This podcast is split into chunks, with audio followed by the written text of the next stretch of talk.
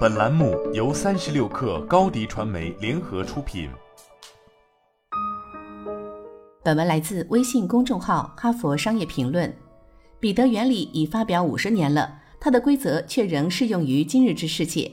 该书十分有名，作者劳伦斯·彼得指出，随着时间的推移，每一位职位都会将被一个不能胜任其工作的职工所占据。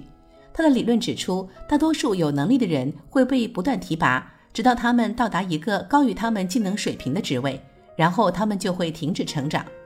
学术研究表明，升职在很大程度上仍然是一种对过去业绩的奖励，而升职后，企业会继续认为那些让某人到目前为止如此成功的特质，将来也会继续让他们成功。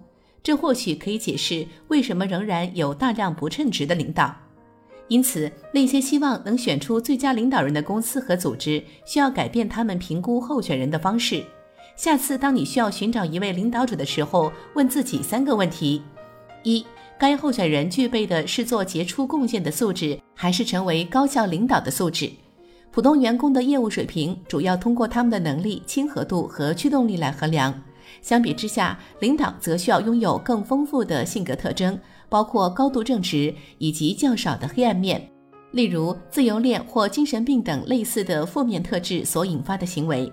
这两种素质之间的差异，阐明了为什么伟大的运动员往往只能成为平庸的教练，以及为什么业绩杰出的员工往往无法在领导岗位上取得成功。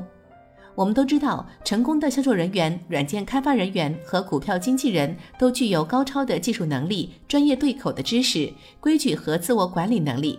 但是这些素质能否让一群迥异的人忽略自己的计划，并作为一个团队有效的合作呢？可能不会。领导者确实需要拥有一定水平的技术能力以建立自己的威信，但在单一领域内拥有过多的专业知识可能会是一个障碍。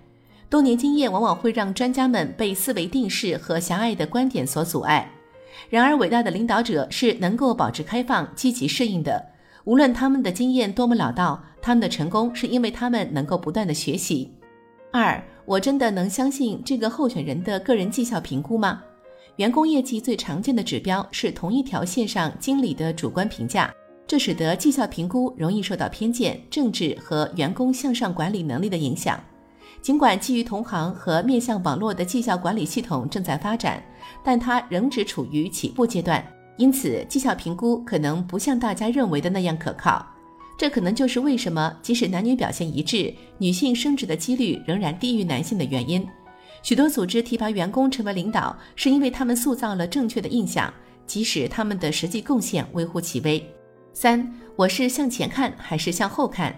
选择优秀领导者的秘诀是预测未来的发展，而不是奖励过去的业绩。每个组织都面临着这样一个问题。如何辨别谁才能带领你的团队穿过日渐复杂的形势、不确定性和变革？这些人可能与过去获得成功的人以及现在正成功的人有着非常不同的形象。避免完全基于文化契合度的提拔，虽然你这么做可能是出于好意，但这往往会带来思维多样性的缺乏和过时的领导模式。在当今瞬息万变的世界里，商业的发展变化与科技一样快。他们的模式必须处于不断的转变中，过去有效的和现在有效的方法，在将来可能根本不起作用。因此，企业需要变得更轻松地跳出思维定式。这意味着把不适合环境的人或想法不同的人放到领导岗位上，给予他们支持和时间来证明自己。这是扩大你的领导人候选池的一种方式。你还应该多看看那些可能还没有准备好的人。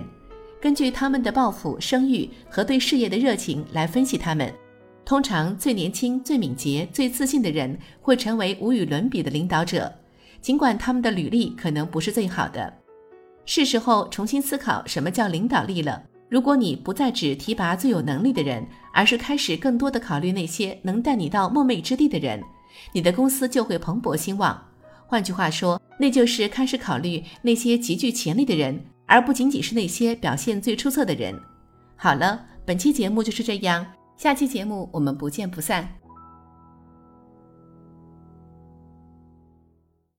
高迪传媒为广大企业提供新媒体短视频代运营服务，商务合作请关注微信公众号高迪传媒。